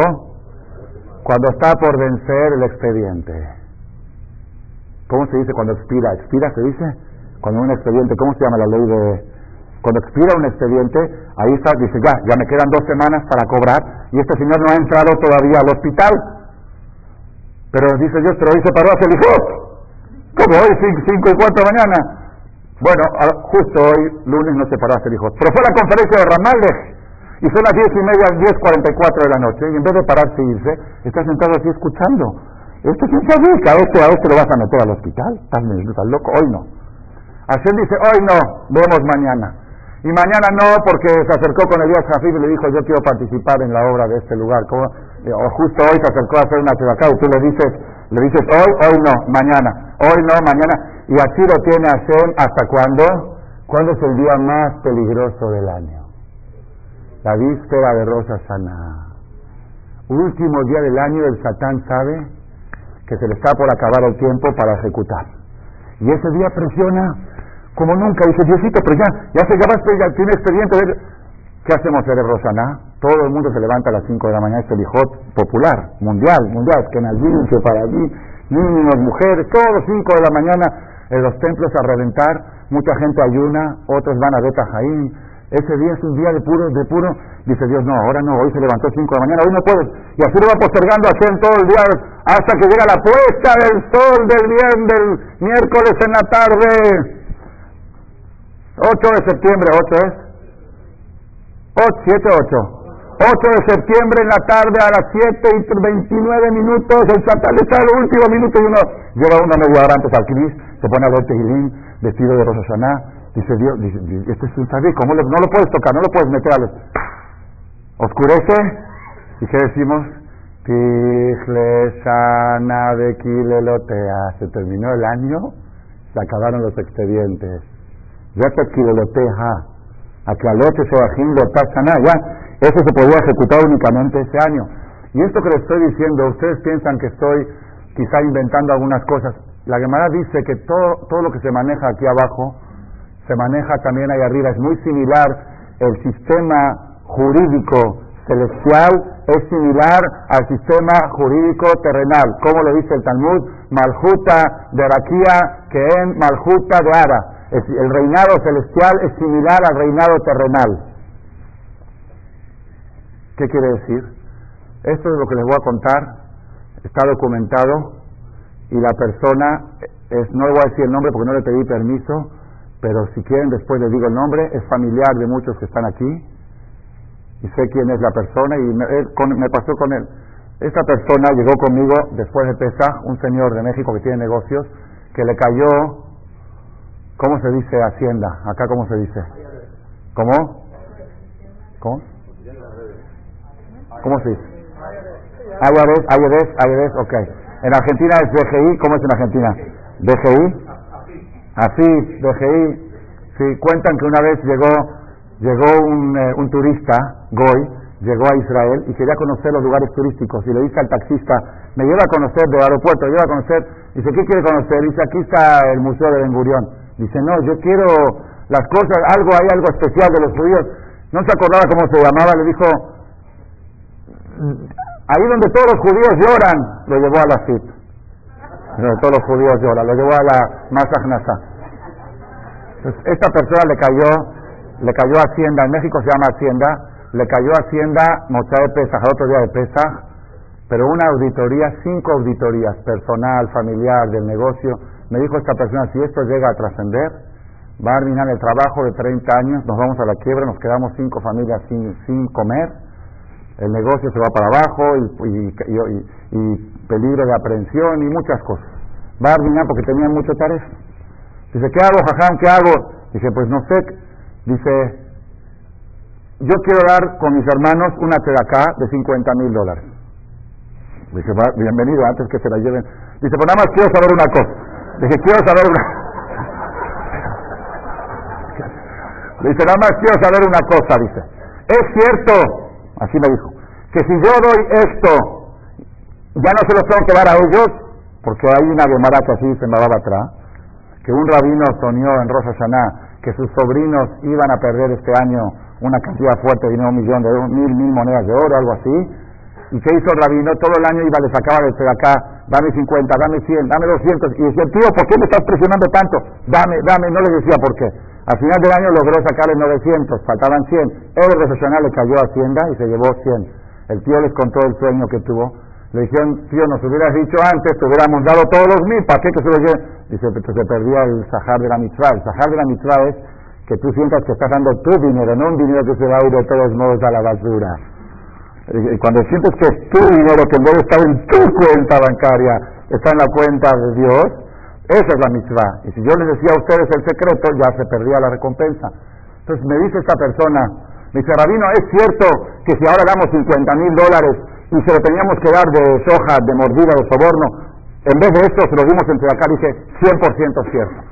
Me dice, entonces no me va a costar, le dije, no. Si al final te costó 50, dice que te iba a costar 100 y al darte de acá te costó la mitad. No yo no puedo asegurarte nada, pero seguro que no puedes perder un peso más de lo que te toca. O lo vas a acá o lo vas a Hacienda. Bueno, trajo a sus hermanos, hicimos casi como un juramento, casi. Así, a mi acuerdo, y conste, rabino. Me decían, conste, rabino. ¿Cuál conste? No, conste de que usted dice que yo te lo digo con seguridad que tu balance final al fin de año va a ser el mismo que tenía destinado. O se lo van a llevar ellos o lo vas a dar entre acá. Así se comprometieron, firmaron los documentos, no me lo dieron todo a mí, lo repartieron entre acá. Bueno, mientras, ¿cómo van las, las auditorías? Se está muy difícil, están, están, no nos dejan trabajar, están pesadísimos. Dice, por Baruch Hashem logramos borrar del sistema de la computadora cinco cuentas bancarias. Borrarlas del sistema, que no aparezcan en el sistema. Israel es una más en México. Borrar del sistema. Bueno, pero todavía siguen auditoría de negocio, auditoría personal. Bueno, ¿qué pasó? ¿Cómo terminó la historia? Se van a volver locos. Usted no, el que no cree lo que estoy contando, le voy a dar el teléfono de la persona y él mismo se los va a contar. Llega las auditorías en México, que no sé cómo es en el mundo, pueden durar máximo seis meses. Hay una ley que dice, no puedes estar auditoreando un negocio porque no los dejas trabajar. Máximo, si en seis meses no demuestras culpabilidad, se cierra el expediente o hay que pedir una prórroga, hay que pedir 30 días más o algo. Bueno, esta, esta fecha de seis meses, el plazo vencía al otro día de Kipur. Al otro día de Kipur era el último día. Había o vencía la auditoría o había que renovar por 30 días. El auditor, como era como es este año, Tocaba 16 de septiembre. 16 de septiembre en México es un puente, es un día Kodesh No sé, es algo tremendo. Y toca ahora el Kipur este año. ¿sí? Se van de puente, se van de vacaciones. No, no sé de qué es el 16 de septiembre. De la independencia de México. Y desgraciadamente yo tengo una conferencia que doy cada año el jueves antes de Kipur a mucha gente.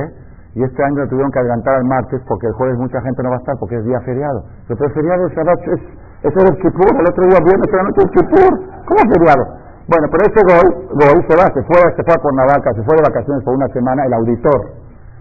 Y dijo, el, el, al otro día del Día del Perdón de los Judíos, el lunes siguiente, voy a renovar por 30 días más para, para, para, les tenía ganas, así a veces cuando, bueno, el lunes, después de Kippur, que era el último día del plazo, habla el auditor, regresó de vacaciones, habla y dice, están ahí, ahí para allá. Le habla a este señor, el Yehudí, al abogado, le dice, ¿qué hago? ¿Qué hago?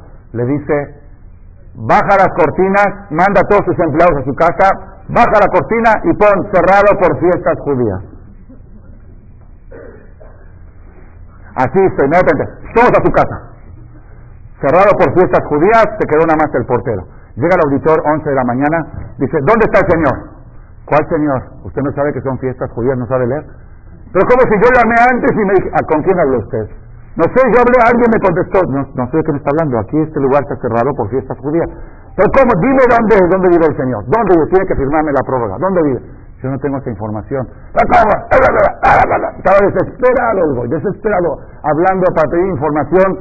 Llega la puesta del sol del día lunes y caduca la auditoría. ¿Cuánto le costó en total? 10 mil pesos mexicanos, toda, todo el chiste. En seis meses no son mil dólares más o menos. Y estaba enojadísimo el auditor, me contó el que quería apelar contra el Tribunal Mayor, que fue una trampa, que no fue una trampa. Cuentos más cuentos más cuentos, caducó la auditoría y se terminó el asunto. Esta es la presión que tiene el Satán los últimos días del año. Tiene órdenes de ejecución y Dios le está diciendo hoy no porque se portó bien, hoy no por la conferencia, hoy no porque hizo el hijo, hoy no. Y esta es Rabotai, nosotros cuando le pedimos a Hashem, yo les voy a decir lo que yo siento estos días, cuando le pido a Hashem, Refaeno Hashem, fe, cúrame Hashem, le digo a Hashem en mi corazón, si es que tengo alguna sentencia de salud, Diosito, hoy no porque tengo que ir a Miami a dar una conferencia. Y ya está anunciada, hay mucha gente que va a venir y si yo voy a estar mal de salud, mucha gente se va a frustrar. Entonces, si no es por mí, hazlo por ellos. Mañana tengo que inventar otra cosa nueva. Me están esperando en México para un... Y así, así voy, ¿eh? así voy, no crean, no estoy... No les estoy contando chistes. Cada día me busco algo nuevo, ¿sí? Ahorita cuando estaba yo en, eh, en eh, México, llegó un rab que viene cada año, dice Rabbi Jacobi Agen, que aquí lo conocen muchos, viene a juntarse de acá, el hijo de Ramissimi Agen Alaba Shalom, y yo porque tenía mucha amistad con su papá, trato de ayudarlo cada año, y a veces es un problema porque ya creen que es un compromiso, como cada año le junto tal cantidad, ya, ya sienten que es una obligación. Me siento muy presionado y cada año le digo, este año no puedo, tengo muchos compromisos. Si, si cada año me dice lo mismo, al final me das lo mismo. Me dice, bueno, ayer vino para que le des de acá, lo que le doy cada año. Dije, ¿cuánto tiempo te quedas aquí? Me dice, voy a estar una semana. Me despedí, antes de ir al aeropuerto, hoy en la mañana me despidió. Dije, ¿sabes qué? Mejor te la doy cuando regreso. Dice, ¿por qué? Le dije, porque tengo una causa más para aterrizarle Jaim Tobim Me está esperando Radio bien para la acá.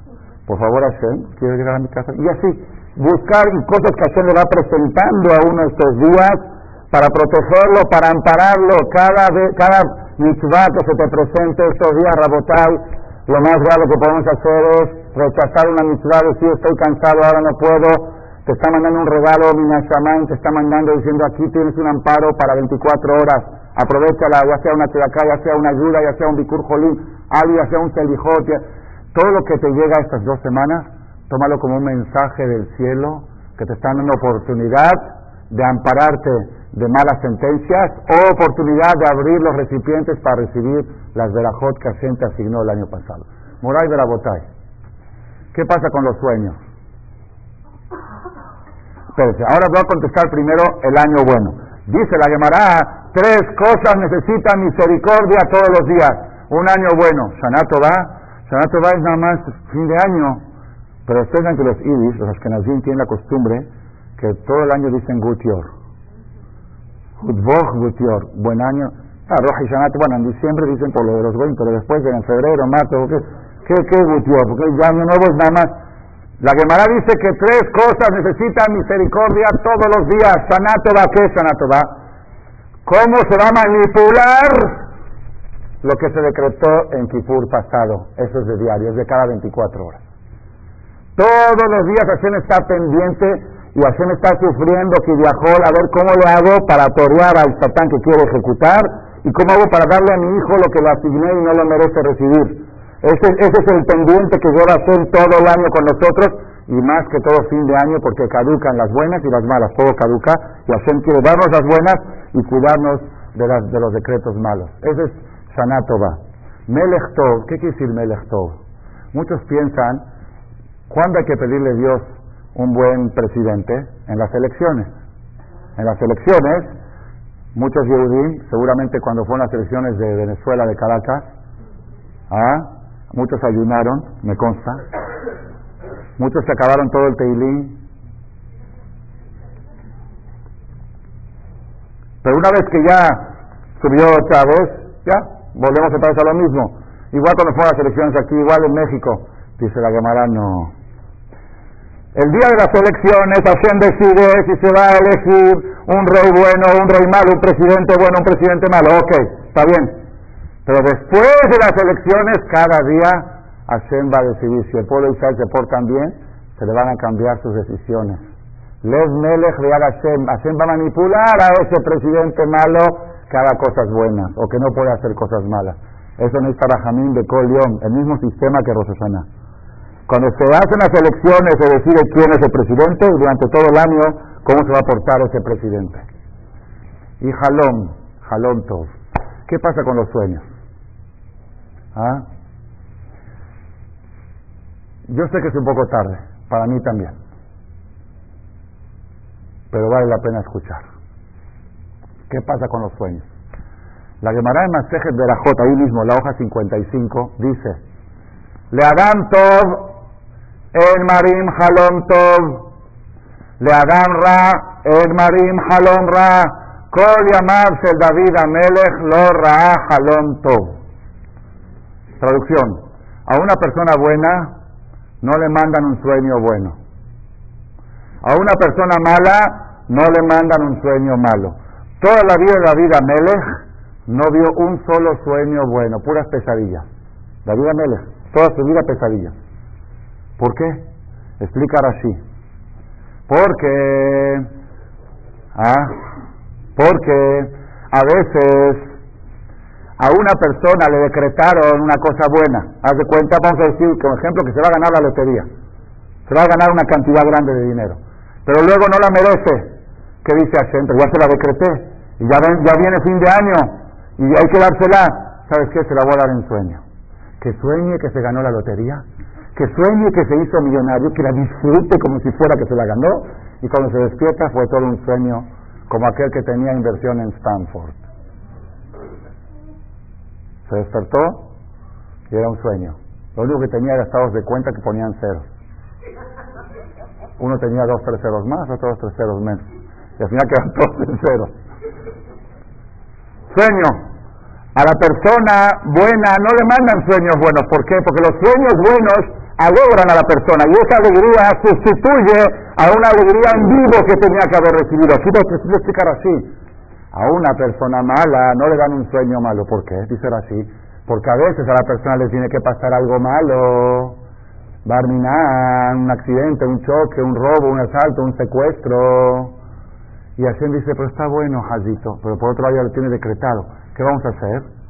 Vamos a hacer que sueñe como si fuera que chocó. Y que sienta en el sueño todo lo que se siente en un choque. Porque hay sueños que se sienten real. Y entonces cuando venga el Satán y diga, esta persona tiene que chocar, dice, ya chocó ayer en la noche en el sueño. Entonces la persona le tiene que pedir a Dios todas las cosas buenas que vengan en vivo y todo lo malo que venga en sueño. Lo mejor que le puede pasar a una persona estas dos semanas, lo mejor, es soñar pesadillas y me consta que es una realidad. ¿eh? Nunca he visto tanta gente que ha llegado conmigo a pedirme a Tabat Halom. En estas semanas, mi hijo, mi hija, mi esposa, otra persona, gente del templo. Rabino, ¿me puede cancelar un malo sueño que tuve ayer? No, no quiero ni escuchar cuál es el sueño. Pero cancelo, le digo, párate en Birkat Koanim.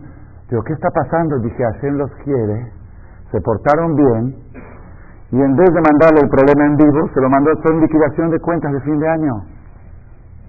Lo mejor que le puede pasar a una persona estas dos semanas es soñar feo. Y lástima de que sueña bonito estas dos semanas. Ni modo, si soñaste bonito, tapará. Esto que soñaste te tenía que llegar. Y como no había quien lo reciba, dijeron, bueno, se lo mandamos en sueño. Así que más vale más vale en vivo. ¿Les gustó? ¿Valió la pena que me atrasé un poquito más? Y otro tip más. Por eso dice el pasuk. Me hiciste soñar y me diste vida. Yo tenía una pena de muerte y soñé que me morí y quedé vivo. Gracias Dios por el sueño. Batahayimeni, Batehayemi. El pasuk que trae la Gemara. El sueño malo me dio vida. Y eso necesita Rahamim Bekolion. ¿Por qué Bekolion todos los días? Porque todos los días él lo manipula. Dice, hay decretos de Kippur pasado. Y tengo que buscar cómo torear al Satán. Y una de las estrategias para torearlo es decirle, bueno, ya se la va a mandar, pues se la va a mandar en sueño, que lo sienta como si fueran vivos. Y cuando viene la gente a quejarse, especialmente las mujeres, es que lo sentí como que me estaba pasando. Lo sentí, se me levantó, qué bueno, qué bueno que lo sentí. Si no lo hubiera sentido así, no, no viene a acaparar. Acaparar es cuando lo sientes como que está pasando. Ahí es lo mejor. Y la segunda capará que puede la persona pedirle a Dios para estas últimas dos semanas, también de veras se los deseo a todos y a mí mismo. No he tenido buena suerte todavía y lo tengo pidiendo desde Rosh de Selul. Una, otra fórmula para terminar bien el año, que lo ofendan a la persona en público. La Gemara dice, toda persona que lo ofenden en público y se queda callado, le borran todos sus pecados y se considera como un asesinato, por eso es muy grave avergonzar en público. Es como un asesinato. Entonces, si yo tenía decretado morir este año, ya, ya lo cumplí. Con esto que me hicieron, ya me morí. La baruja Hashem, me ahorré entradas al hospital, me ahorré secretos, todos los decretos ya están. Y Hashem le dice al Satán, ¿qué le quiero hacer a esta persona? Lo quiero matar, ya se murió, lo quiero meter al hospital, si está muerto, ¿qué lo vas a meter al hospital? Lo avergonzaron, cubre todo, una vergüenza, dice el Rav si fueras inteligente y supieras, y supieras qué beneficio te trae cada vez que te ofenden y te quedas callado, le rezarías a Dios que te mande por lo menos una al día. Tengo rezando de hace dos semanas y si alguien me quiere hacer el favor, lo puedo hacer en este momento. decir, Rabino, ¿por qué se tardó tanto en la conferencia? ¿Por qué empezó tan tarde? Hagan algo para que quiero llegar limpio, quiero, quiero limpiar, limpiar cuentas para el Hashem Baraj, poder vivir muchos años y poder ayudar a mucha gente a Hashem Baraj, que les dé a todos ustedes un fin de año de verajá, que todas las verajot vengan a que en razón.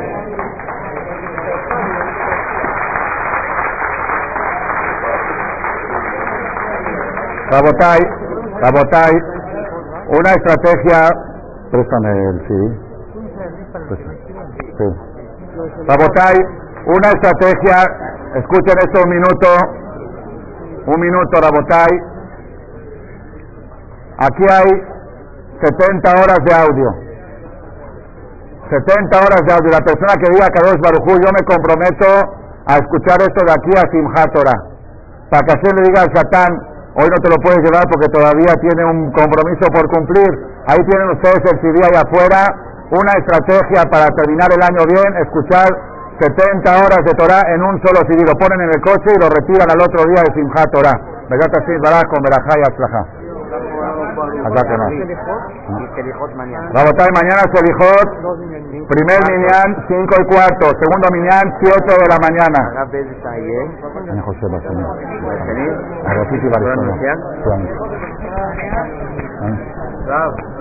¿Qué pasa? Están todos invitados. Mañana, Besat Hashem, a las 7 con el